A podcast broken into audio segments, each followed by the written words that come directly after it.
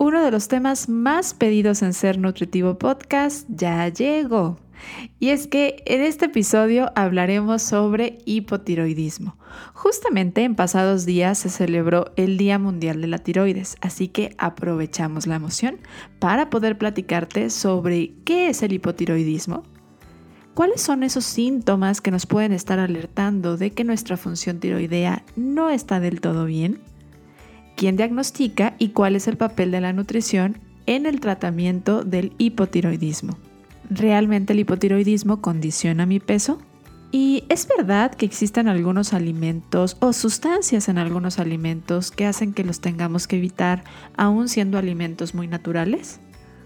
Estas y más preguntas nos responde nuestra invitada Lorena Torres, quien es nutrióloga especialista en tiroides. Bienvenido.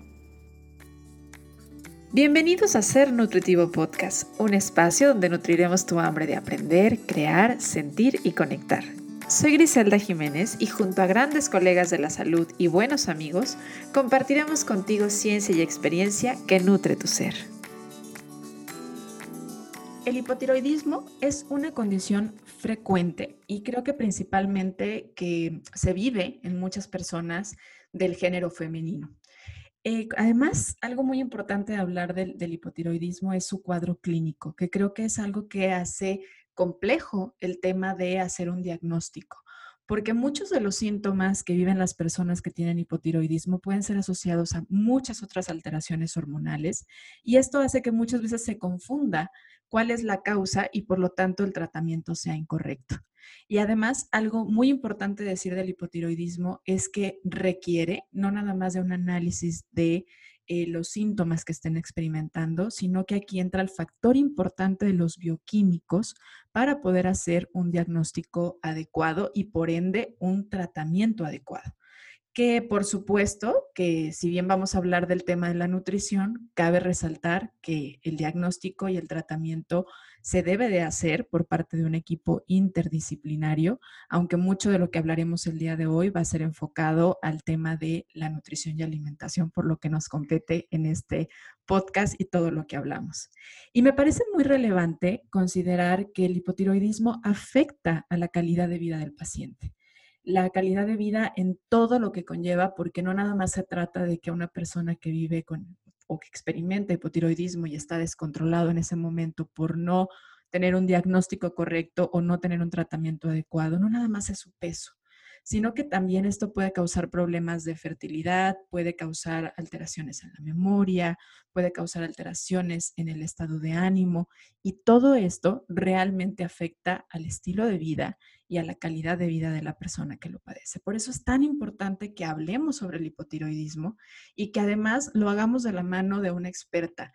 Y hoy nuestra guía y maestra para poder hablar de este tema a profundidad es Lorena Torres, quien es nutrióloga especialista en hipotiroidismo. Y de verdad, me encanta que estés por acá, Lore. Te agradezco muchísimo que hayas dicho que sí a esta entrevista, porque sé que nos vas a ir guiando para lograr entender desde lo básico entender cómo nos gusta, comprendiendo que del otro lado de este micrófono hay personas escuchándonos que tal vez digan, yo no sé qué es ni siquiera la tiroides, pero sí he escuchado el hipotiroidismo. Entonces estoy muy encantada de que seas tú la voz de este tema porque sé la forma en la que comunicas y comienzo por agradecerte todo lo que nos vas a enseñar. Bienvenida, Lore.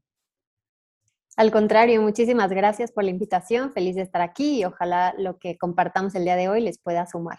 Yo estoy segura que sí, Lore. Oye, Lore, nos gusta conocer quién está del lado del otro lado del micrófono y nos gusta saber un poquito de su historia antes de entrar de lleno a, conocer más del tema. Cuéntanos un poquito de ti.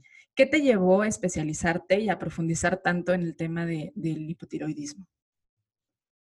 Ok, como bien dijiste, soy nutrióloga y me empecé a especializar en el tema de hipotiroidismo y desbalances hormonales porque justamente yo tuve este diagnóstico hace casi seis años y durante dos años la pasé bastante mal porque no tuve un diagnóstico adecuado a tiempo y no tuve, por lo tanto, un tratamiento adecuado. Y entonces, cuando tienes un desbalance hormonal, sobre todo en temas de hormonas tiroideas, pues los, como que los síntomas son múltiples y yo tuve, te lo puedo decir que yo creo que el 99% de los que existen. Y me ha ayudado mucho a comprender a mis pacientes y a las personas que pues quiero apoyar porque creo que es algo que como lo vivo en carne propia, me da muchas más herramientas para, para poder apoyarlos, pero bueno, justamente por este diagnóstico que a mí me dieron, ¿no? De vivir con hipotiroidismo, es que me empecé a meter mucho más en este tema.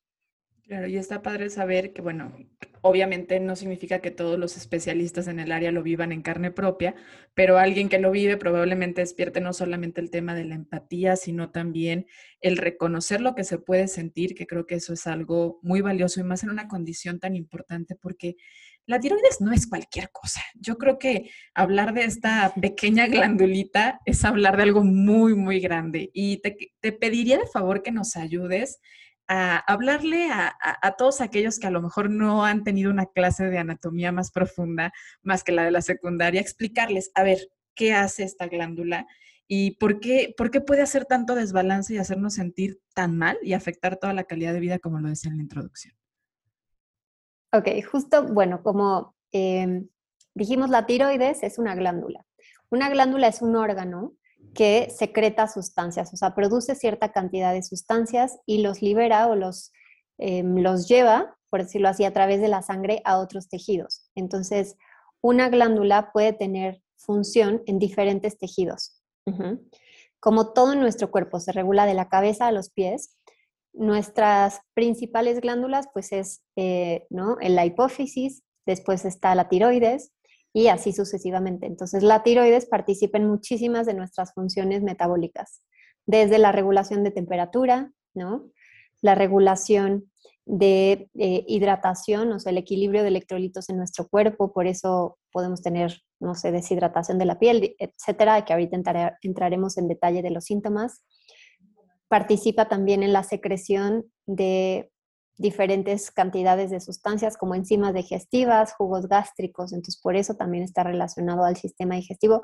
Prácticamente está relacionado con todos los órganos que estén abajo del cuello.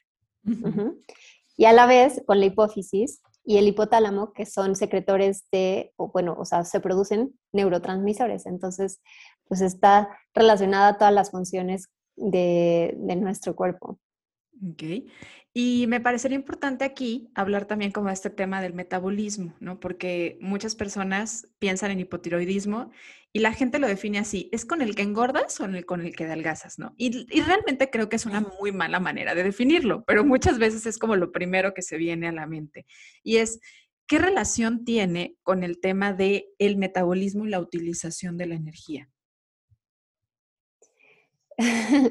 pues como como lo han escuchado tantas veces, también creo que se vuelve algo como muy complejo de explicar, o sea, como que qué es el metabolismo, ¿no? O sea, entender qué implica, ¿no? Todo lo que englobamos como palabra metabolismo, son muchísimas funciones, pero efectivamente, el hipotiroidismo es una disminución en la secreción de hormonas tiroideas, entonces mi tasa metabólica basal o la cantidad de funciones que yo puedo cubrir con esa liberación de hormonas tiende a bajar o tiende a ser un poco más baja. Por eso es común que inicialmente o en el periodo justo de diagnóstico y em, principios del tratamiento, la gente que vivimos con hipotiroidismo tendamos a subir de peso. Pero no es, o sea, no es uno de los factores principales o el único más bien que nos haga subir de peso. Me encanta que digas eso porque muchas personas justifican el, hecho de tener a lo mejor un diagnóstico, un problema de obesidad o de sobrepeso, a lo mejor de unos 20 o 30 kilos, con un problema de hipotiroidismo y realmente no es así. Como bien lo dices, es el momento inicial y puede ser solamente un detonante, un síntoma de alerta para poder identificar que tal vez tenga que ver con esta glandulita. Y decía yo que, bueno, tiende a afectar más a las mujeres, pero ¿qué has escuchado de las últimas eh, tasas o incidencias en relación a mujeres, en qué edades, en qué momento es más común que se den estos, estos casos de hipotiroidismo? Sí, el 80% de los casos de hipotiroidismo son en mujeres. Es mucho más común en etapas eh, adultas, ¿no? De los 35 a los 45 años son los principales diagnósticos iniciales pero pues bueno, como yo les compartí, yo hoy tengo 34 años, me lo diagnosticaron hace 6, me lo diagnosticaron cuando yo tenía 28, o sea, se puede dar a edades mucho más tempranas, em, incluso desde los 20 o personas que tienen este diagnóstico desde, desde la infancia. pero bueno, como que el mayor porcentaje está entre los 35 y 45 años en mujeres. Ok.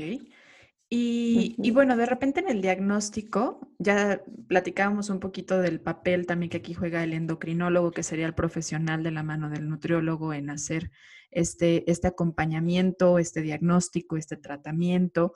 Pero de repente al escuchar el diagnóstico, llegamos a escuchar como eh, clínico, subclínico, primario, secundario, y creo que de repente esto confunde un poquito a las personas. Cuéntanos qué significa esto que dicen a la hora de dar el diagnóstico los médicos.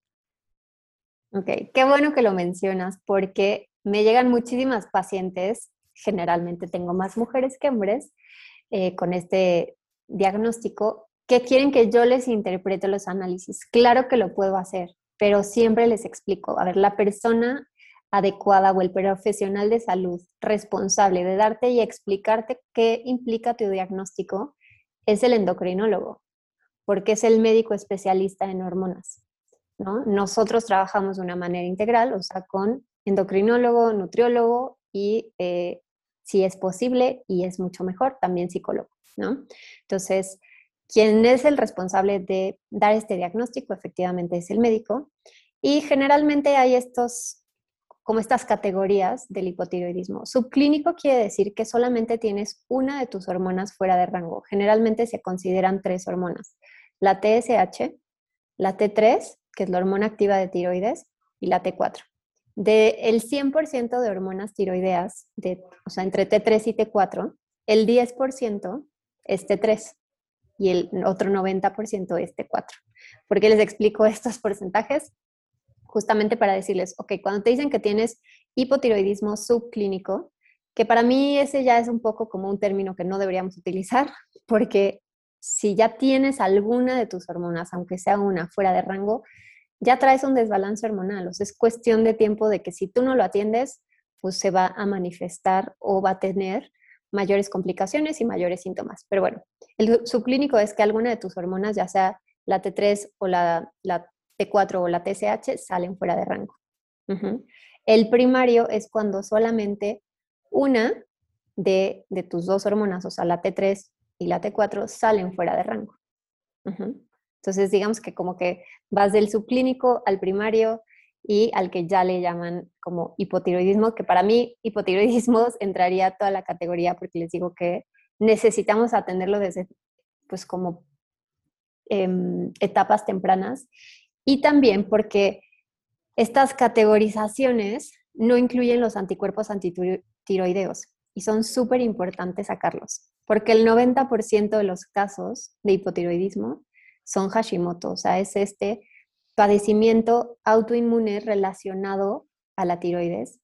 Y entonces hay un subregistro de los casos que realmente son hipotiroidismo y son Hashimoto y entonces se consideran como subclínico cuando el diagnóstico pues no es el adecuado. No sé si me expliqué. Claro, totalmente. Y además creo yo que cambia mucho también el tema del tratamiento, sobre todo en el tema nutricional, si identificamos que es una condición autoinmune, ¿no? Porque aquí entran algunos micronutrimentos, sobre todo minerales muy importantes que a lo mejor se habría que pensar en suplementar o qué tipo de alimentos que en algunos casos a lo mejor había que limitar un poquito más, que ahorita vamos a adentrarnos un poquito más al tema de la alimentación, pero sí lo relevante de la revisión de los bioquímicos completos, incluido aquí el tema de la cuestión de, inmunidad, porque esto es importantísimo. Ahora, muchas veces pensamos, eh, y creo que esto es, es como materia muy común, el, en hipotiroidismo y en yodo.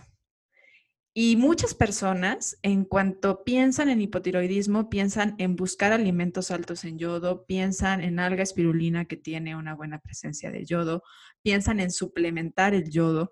Y yo creo que sí es relevante hablar de si la salud de la tiroides tiene un papel importante el yodo, pero no es para tratar el hipotiroidismo. Me gustaría que nos ayudes a explicar un poco esto y si es que estoy en lo correcto al hacer esta expresión como tal, de decir, a ver, sí es importante el yodo, pero no es necesario ni, ni necesariamente es favorable que lo suplementes, al contrario, puede ser un arma de doble filo. Totalmente, tienes toda la razón y justo es porque, por ejemplo, una suplementación con yodo sería inadecuado para las personas que tienen Hashimoto Y yo te acabo de decir, les acabamos de compartir que el 90% de los casos de hipotiroidismo son autoinmunes. Entonces, si yo te doy yodo, empeoro tu condición. Entonces, sí, aunque es un mineral eh, que podemos encontrar en diferentes alimentos, nunca hay que automedicarnos o autodiagnosticarnos y, e inventar nuestro tratamiento. O, por ejemplo, el consumo excesivo de alga espirulina, aunque tiene muchos beneficios, también el alga espirulina inhibe la absorción sobre todo de vitamina B12, ¿no? Que personas con hipotiroidismo y dependiendo tu, tu tipo de alimentación, pues también tenemos deficiencias. Entonces, no cualquier suplemento o alimento se va eh, se debe consumir a libre demanda. Siempre creo que necesitamos primero informarnos y ver qué es lo adecuado para nosotros, porque si no podemos tener efectos negativos en vez de, beneficiar nuestra salud.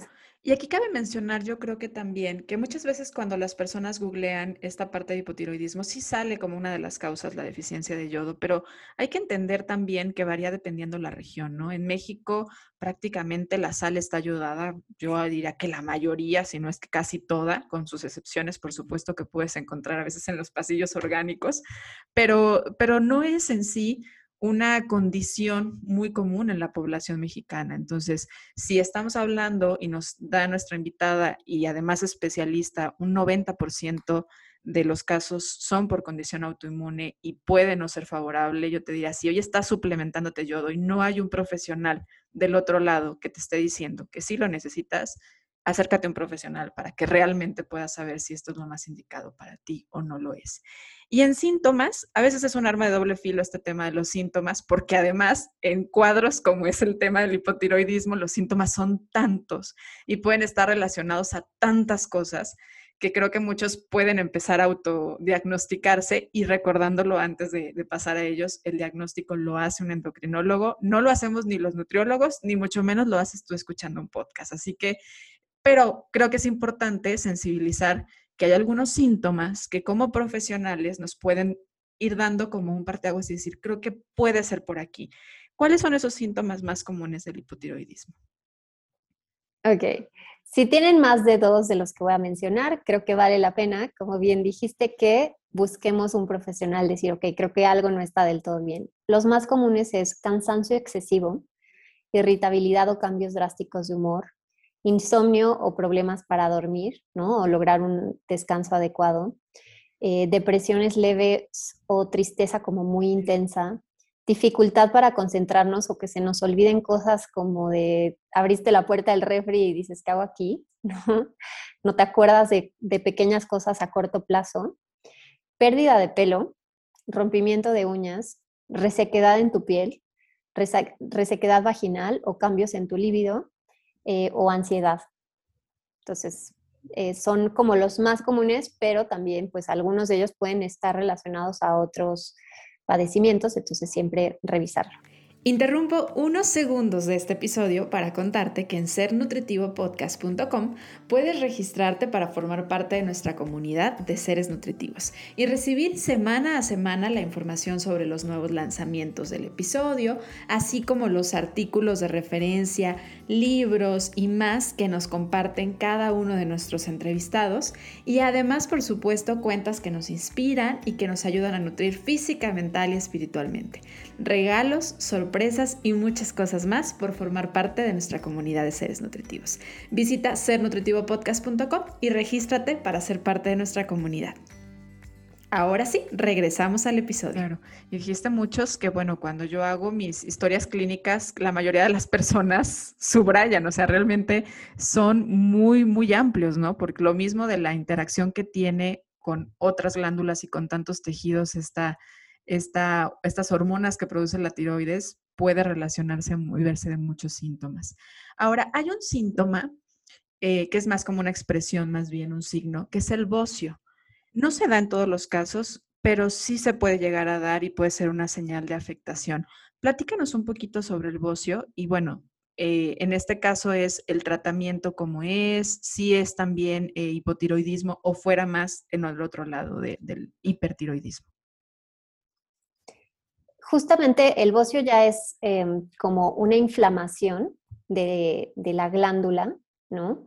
generalmente se le llama bocio multinodular, donde justamente las pequeñas células, los nódulos que forman la glándula tiroidea, se, inflaman, ¿no? Entonces se incrementa el tamaño de la glándula, que justo está como ahí abajito de, de la manzana de Adán, que se le marca muy bien a los hombres, la tiroides está justo debajo.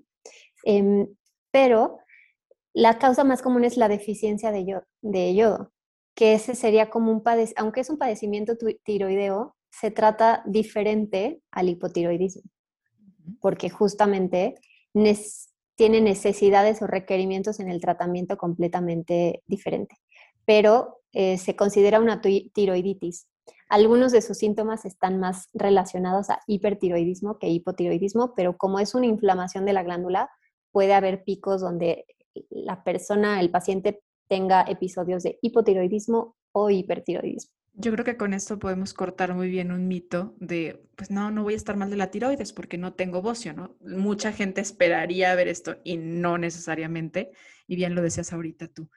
Y ahora sí, entrándonos un poco más al tema de la nutrición, que bueno, yo sé que ahí eres la, la picuda totalmente tú en este tema, ¿Cuáles son estos micronutrimentos más importantes o puntos importantes de la alimentación que una persona debería de, estar cuidando si tiene hipotiroidismo? Sé que es algo muy personalizado, pero yo pensaría en algunos nutrimentos muy en particular, a lo mejor el papel del selenio, del zinc, ahorita decías de la B12. ¿Cuál es este, e, esta, esta parte de estos micronutrimentos en interacción? Pues justo estos dos que mencionaste, que son el selenio y el zinc, son precursores muy importantes de las hormonas tiroideas. Si nosotros no tenemos suficiente zinc, no hay esa buena transformación de tus hormonas T4, que es el 90% de las hormonas tiroideas que produces, a eh, T3, que es la hormona activa de tiroides. Lo mismo si tienes deficiencias de selenio. Generalmente, esto también se da por regiones. ¿Por qué? Porque deficiencias de zinc son muy comunes en regiones como más industrializadas, ¿no? O sea, en, mm, en ciudades donde la gente tiene poco acceso a como vegetales, como frescos, pero sobre todo pescados y mariscos. En regiones más, más ricas en estos minerales, pues básicamente serían las costas o las playas, no hay tanta deficiencia. O también está presente en semillas, como nueces, almendras, semillas de girasol, etc. Y lo mismo para el selenio. El selenio también se encuentra en estos alimentos y lo necesitamos en dosis un poquito más pequeñas que el zinc, pero son dos minerales que funcionan casi casi a la par. Entonces son súper importantes. Son los que en su mayoría necesitamos suplementar porque aún comiendo suficiente cantidad de pescados, mariscos, em, semillas, no alcanzamos a cubrir las dosis. Entonces son los que son las deficiencias más comunes en temas de tiroides. Y en el caso de, la B12, ¿cuál sería la interacción aquí?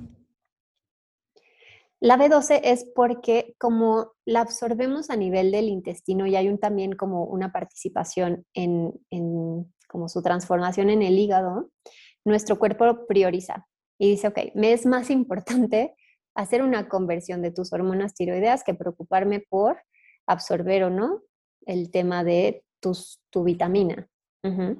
Y también porque al, disminuir la secreción de enzimas digestivas, tenemos también una menor absorción de ciertos nutrimentos a nivel intestinal. Entonces, así como disminuye la absorción de la B12, también disminuye la absorción de, otros, de otras vitaminas. Entonces, es importante como que lograr ese buen consumo de, em, pues sí, nutrientes a través de tu dieta balanceada. Y cuando no se puede lograr, hacerlo con una suplementación adecuada de la mano de un profesional. Y ahorita que, que, hablábamos de que, bueno, en un 90% es una enfermedad de un, un, de un problema de Hashimoto, eh, pensaba yo, bueno, probablemente también entraría aquí el factor de la vitamina D, que hoy nos hemos dado cuenta tras tanta investigación que se ha dado, sobre todo en este último año, de interacción y juego en el papel del sistema inmunológico. ¿Podría ser útil la suplementación de vitamina D y el conteo de vitamina D en sangre para una persona que tiene una alteración en la tiroides? Por supuesto que sí. Es, de hecho, es uno de los análisis de laboratorio que yo le pido a mis pacientes para darles un buen diagnóstico y un buen tratamiento, ¿no? O sea, diagnóstico de la mano con eh, su endocrinólogo, que es el especialista, pero también para tener un buen tratamiento, porque efectivamente la vitamina D actúa más como una hormona que como una vitamina, ¿no? Como bien dijiste, efectivamente participa muchísimo en producción de células inmunológicas, pero también es precursor de nuestras hormonas tiroideas. Entonces, si yo tengo una deficiencia de vitamina D y no lo sé, necesito suplementación, porque hoy no alcanzamos la exposición al sol suficiente para que nuestra piel produzca o haga esa em, conversión ¿no? a la cantidad de vitamina D que necesitamos.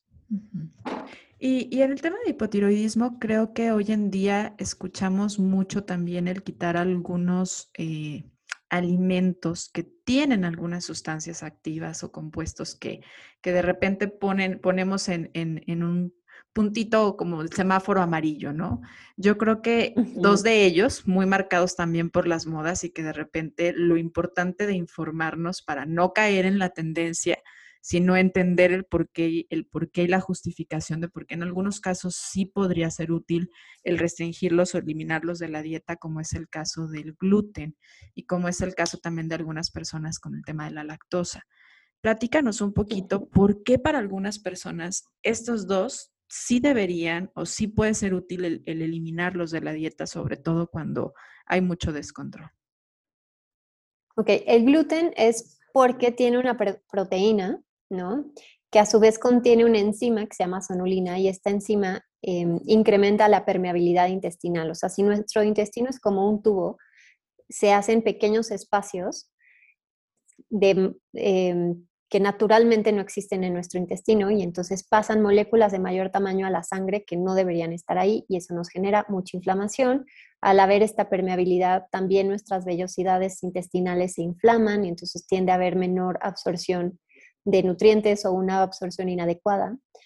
Y es justamente mientras más saturación yo tenga de esta proteína, que es el gluten, que va a contener esta enzima, pues voy a incrementar esa permeabilidad intestinal, ¿no? Y entonces va a haber una sobrepermeabilidad em, por ese lado. Y no es, no es una restricción absoluta de que nunca más en tu vida lo vas a consumir, sino aprender qué dosis, ¿no? Y qué tipo de, eh, de gluten, o sea, el gluten como proteína siempre es igual, pero más bien es qué calidad de harina contiene mayor o menor concentración de gluten. Porque también un tema con el gluten y por qué se ha hecho mucho más famoso es si está o ha estado modificándose genéticamente a lo largo del tiempo. Y entonces antes tenía una menor cantidad de cromosomas, que es como su estructura química era mucho más simple de lo que es hoy. Entonces hoy requieres también mayor cantidad de enzimas digestivas para poderlos realmente digerir.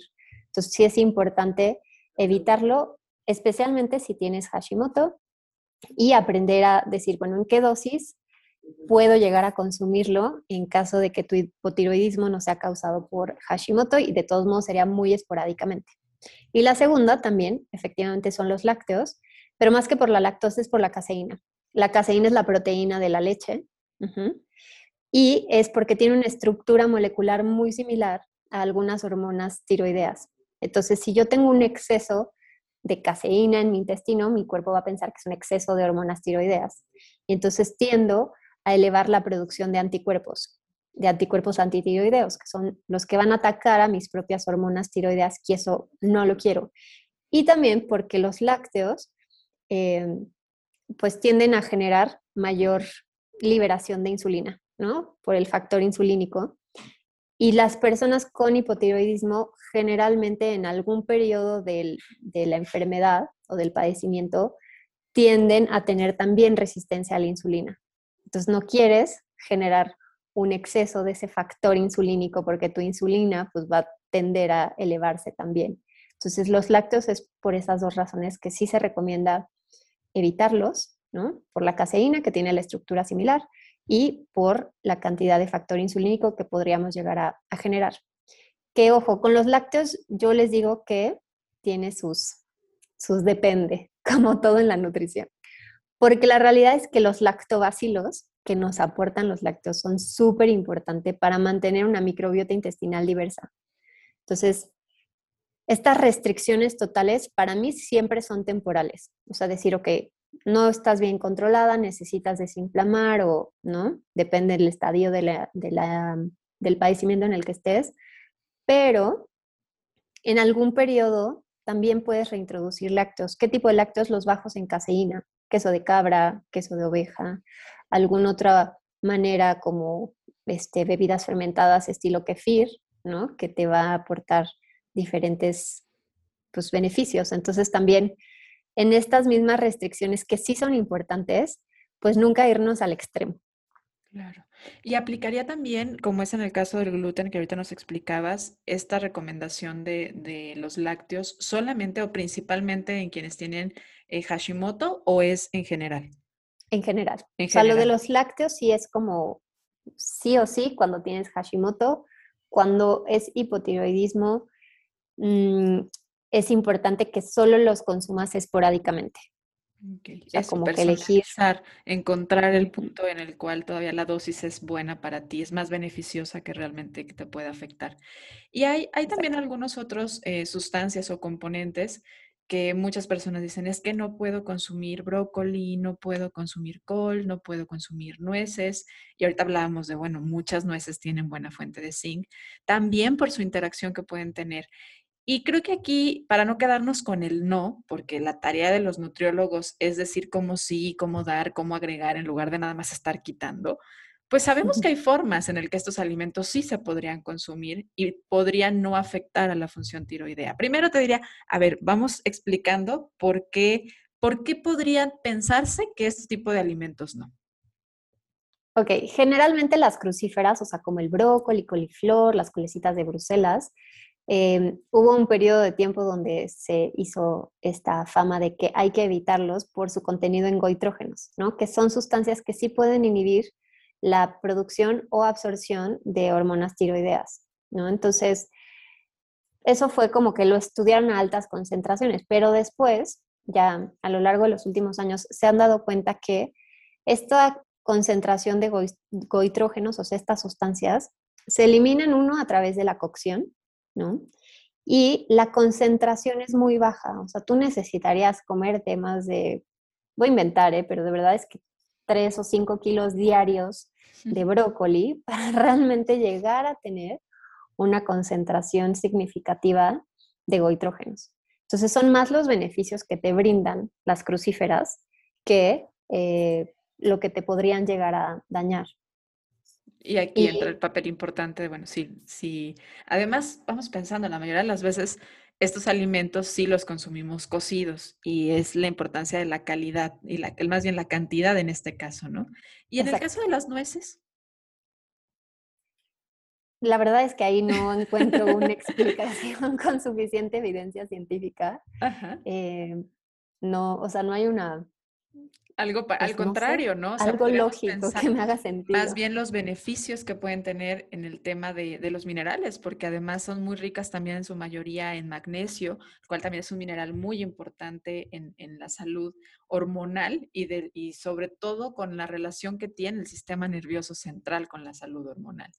Oye, y no somos muy, en realidad no somos pesocentrista en este, en este podcast, pero obviamente hablar de hipotiroidismo para muchas personas es sí hablar de una cuestión de peso, ¿no? Dificultad para perder peso, aumento de peso, eh, por razones, como ahorita lo platicabas, que tiene que ver con la disminución de, la tasa metabólica, del, de metabolismo basal.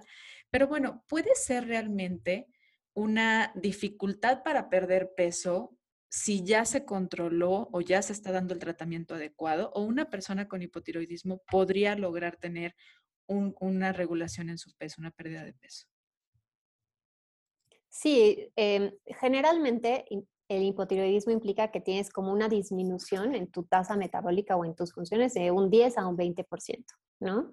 Es decir, si tú eh, gastabas 2.000 calorías por existir, probablemente hoy vas a gastar un 10% menos. El 10% de 2.000 son 200, entonces tu tasa metabólica basal, o sea, la cantidad de energía que tu cuerpo gasta por existir, pues va a bajar a 1.800, ¿no? O sea, quiere decir que necesitas eh, ajustar tu, tu consumo energético o tu gasto energético a esas nuevas necesidades. Pero la realidad es que aun cuando hay esta adaptación, ¿no? O este cambio metabólico, solamente se incrementa o aumenta nuestro peso o nuestra, pues sí, como que volumen corporal entre un 5 y un 10% de nuestro peso habitual. Es decir, si mi peso habitual son 80 kilos, yo en el, como en, en etapas tempranas de mi diagnóstico, voy a subir un 5 a un 10% de eso, de ese peso. Entonces, de 80 kilos, mi 5% son 4 kilos, mi 10% son hasta 8 kilos. Si yo subo más de ese 10%, si yo ya vi que voy en, en 90, 95, y no porque el peso sea importante, o sea, para nada, porque el peso no determina tu salud, solo es un ejemplo para que comprendamos lo que implica. Quiere decir que algo en mi tratamiento no está siendo adecuado. Obviamente son rangos y habrá quien y dice, ay, no, pues estoy en 89, o sea, no pasa nada también, o sea, estos rangos, pues, eh, son, o sea, pueden ser flexibles dependiendo del caso. Pero sí atender ese síntoma porque quiere decir que algo todavía no está o no está siendo bien tratado. Porque lo normal, ¿no? O lo que sería mejor para nuestro cuerpo es que naturalmente con el tratamiento adecuado nuestro cuerpo regresa a tu peso habitual. Entonces ahí es donde tu cuerpo realmente funciona bien. Claro, y sería empezar a verlo más el, el, peso como un síntoma y no como el problema central, porque realmente, realmente no lo es.